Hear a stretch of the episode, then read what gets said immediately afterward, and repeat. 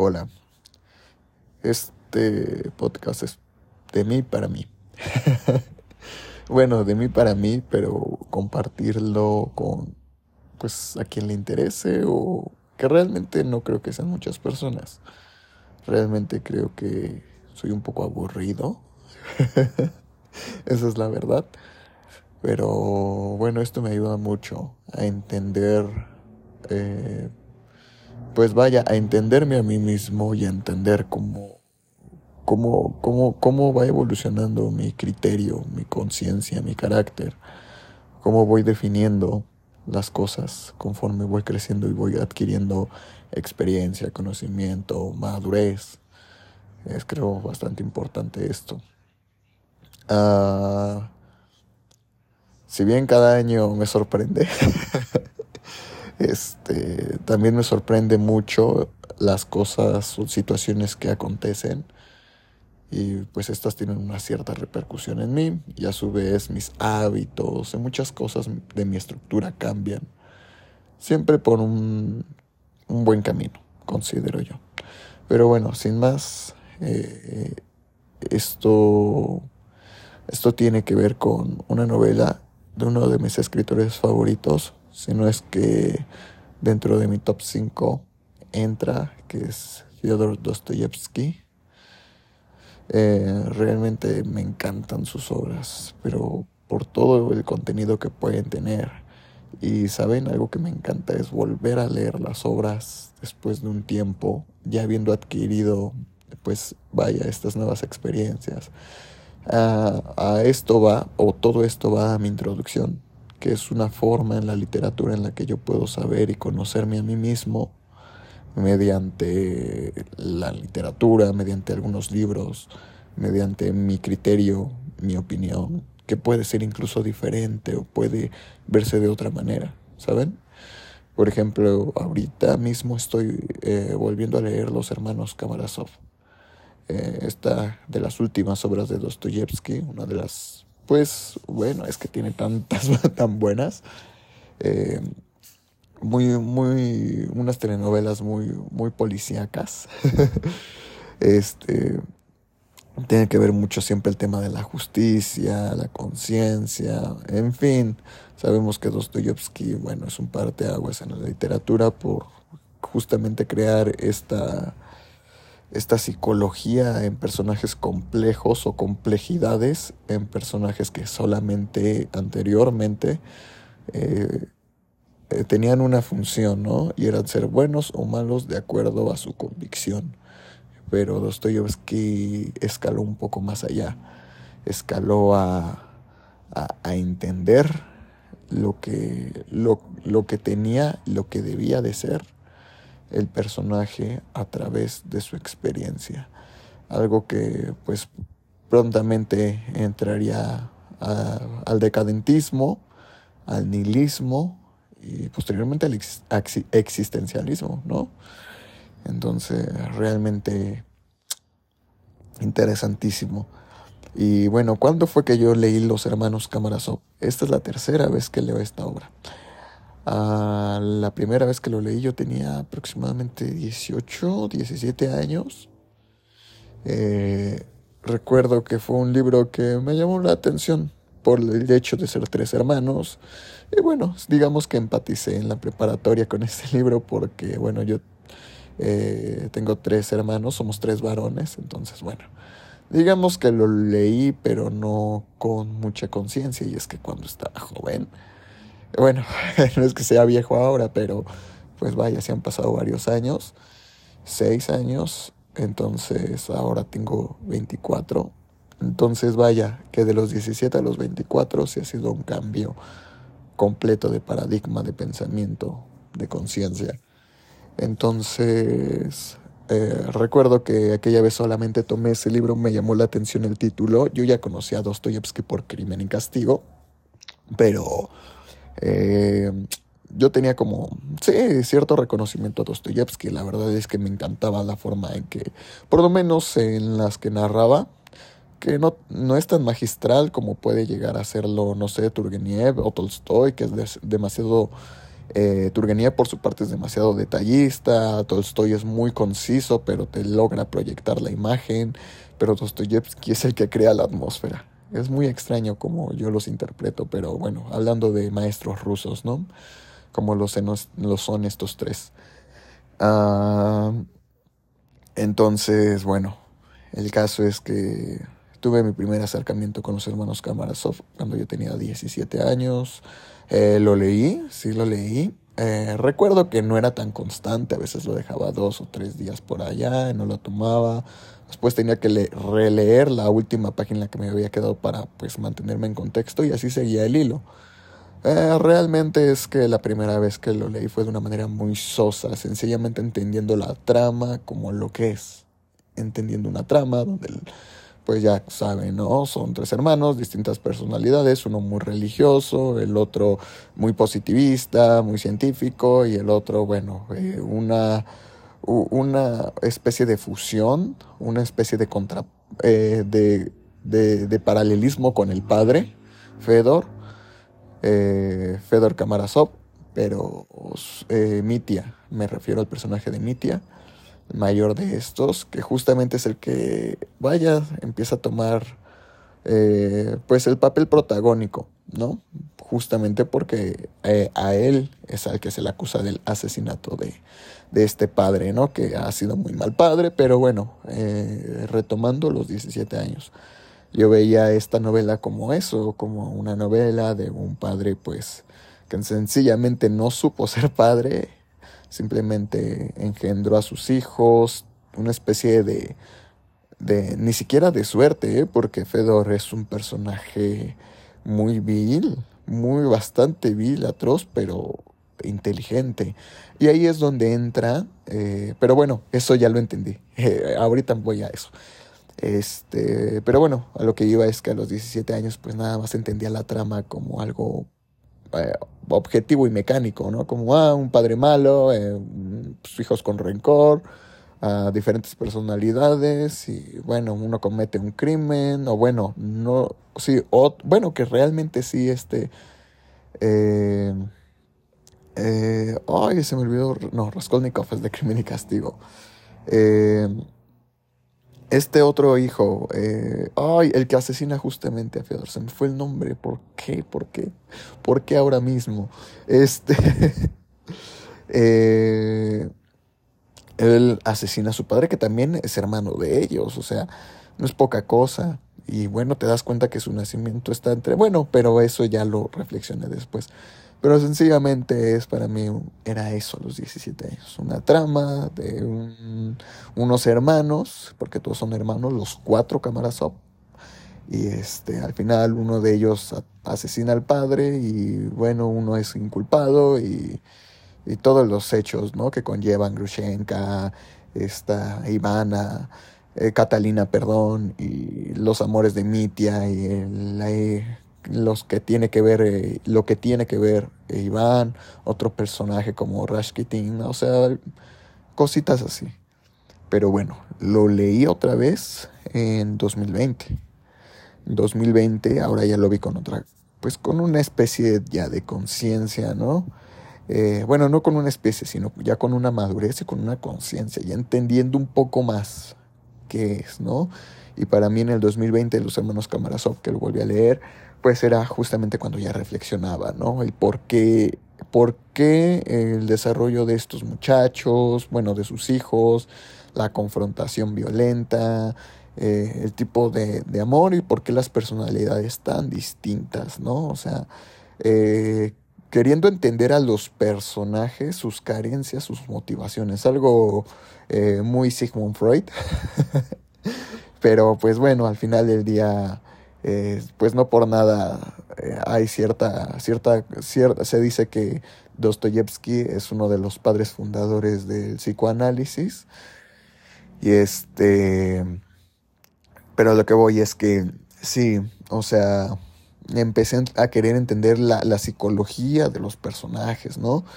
El por qué este, eh, Mitia tiene ese carácter violento que es de su padre heredado, pero pues más allá de ser una herencia maldita como la es la sangre Kamarasov, que son sensuales, como ellos mismos eh, lo dicen, y que temen a que se despierte o que haya en ellos esa sangre, pues viene acá Alyosha, este Alyosha que es Alejo el menor, pues a, cortar de tajo esa, esa teoría, porque pues bueno, es como el ser eh, elevado espiritualmente, ¿no? De, entre los hermanos, de entre la familia. Incluso no solo de la familia, sino del círculo de, personajes de la trama. Es Alejo el que está más cerca de la religión, de la fe y de la esperanza, ¿no? Eh, supuestamente. Ah, Iván, Iván, bueno, pues una persona sumamente mecánica, sumamente eh, positivista, que vaya, su método eh, es a través justamente del método científico, pretende, quiere dar toda la interpretación a una forma objetiva de analizar para tener todo bajo control. Y pues mi tía, bueno, mi tía, una persona eh, honesta, ética, un poco ingenuo, por así decirlo, sin mucha conciencia, pero es, un personaje para mí muy bueno porque justamente eh, tras esos golpes que empieza a recibir, tras no tocar fondo es cuando empieza a tener conciencia. O sea, eh, digamos que Mitia podría asimilarse como un personaje más cotidiano de lo que podamos nosotros imaginar, por eso es que se me hace interesante. Porque, bueno, este puede ser un personaje con el cual te puedas identificar eh, no en todo, pero sí en algunas cositas. Creo que te puedes identificar con todos en algunas situaciones. Pero mi tía es como un general, ¿saben? Un general de que, pero bueno, es volver a repetirnos, ¿no? Eh, ahí es cuando ya estaba muy metido en la filosofía, ¿no? El hombre es bueno por naturaleza, ya saben que esa es una de las preguntas, ¿no? O es de la sociedad que lo corrompe, como Maquiavelo, pues decía, ¿no? Que, que, el hombre es malo y que pues realmente la sociedad, la ética es lo que lo controla, lo domina y necesita a alguien que le esté dando de madrazos para que no pueda llevar, no pueda, pues sí, no, no pueda llevar a cabo sus, sus pretensiones. Y por otra parte, eh, que decía que pues el hombre es bueno por naturaleza, nada más que es la sociedad quien lo corrompe a ser malo, ¿no? Entonces, este, eh, bueno, a Alyosha, que ahí tiene un, pues hasta me atrevo a decir, un trauma respecto a su madre. Eh, hay, hay, puntos, vaya, hay eh, páginas muy puntuales donde se toca el tema de la madre de Iván y de Alejo. Y, y ahí incluso creo que tiene un, un ataque de, de, de, de pánico, Alejo al, recordar a su madre y pues saber que su padre fue el que la torturaba, el que hacía que tuviese esos episodios traumáticos. Entonces, por eso entendemos también el rencor quizá de Iván, y, pero que no supo cómo enfocarlo, ah, sino desde una manera muy objetiva.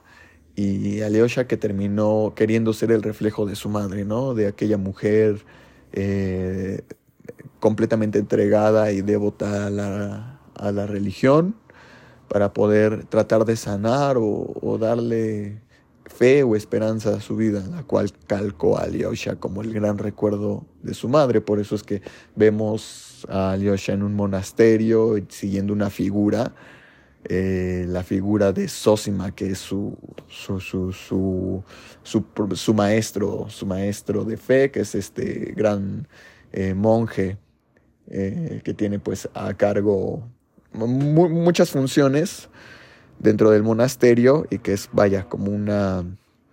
Bueno, no es como una, es más bien un, un ser milagroso, ¿no? Supuestamente.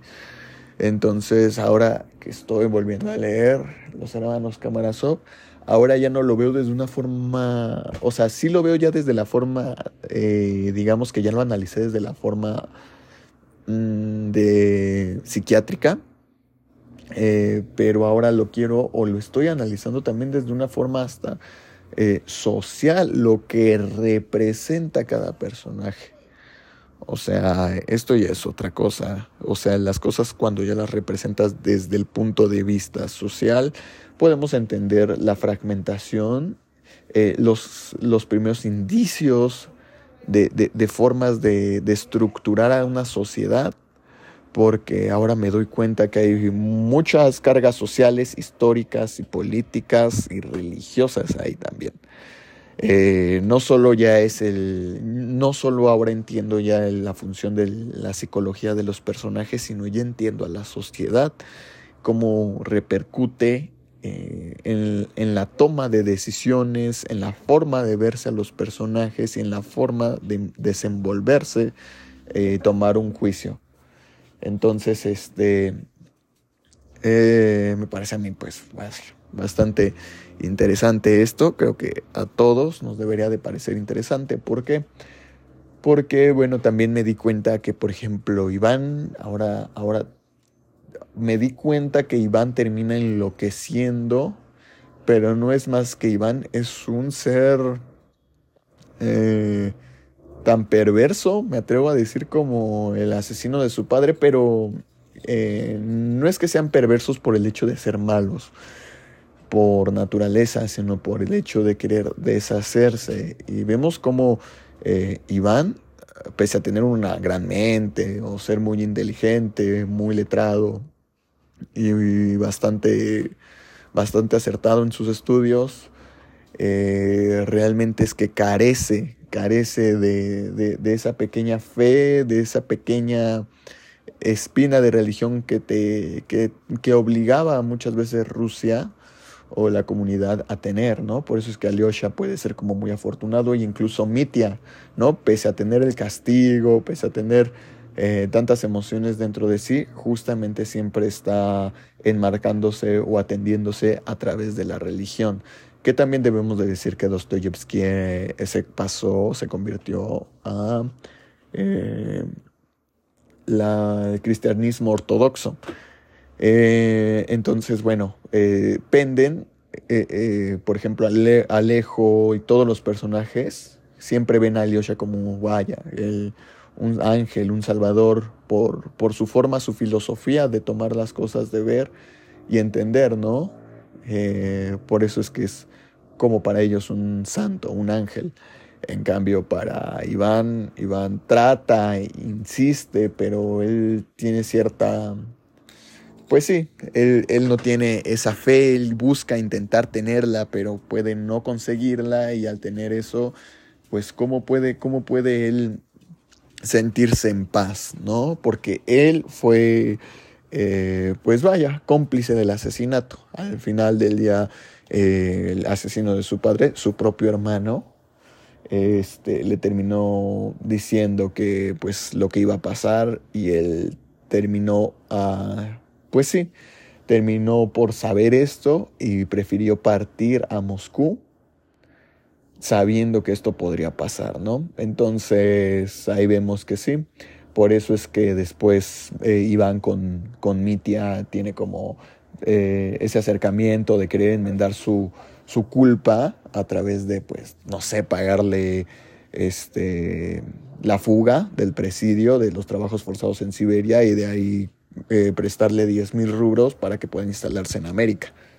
Eh, entonces, es algo con lo que tiene que empezar a lidiar este Iván. ¿Por qué? Porque al final del día terminó cediendo a sus instintos eh, como se diría, porque al final él quería pues estar con Catalina, él, él, él estaba enamorado de ella, pero sabía que era la prometida de Mitia, entonces, esa parte donde dice, dejen que las, las bestias se coman entre ellas, que le dice a, Alyosha entre, cuando hay la primera pelea entre Fedor y Mitia, que Mitia agarra patadas a, su padre.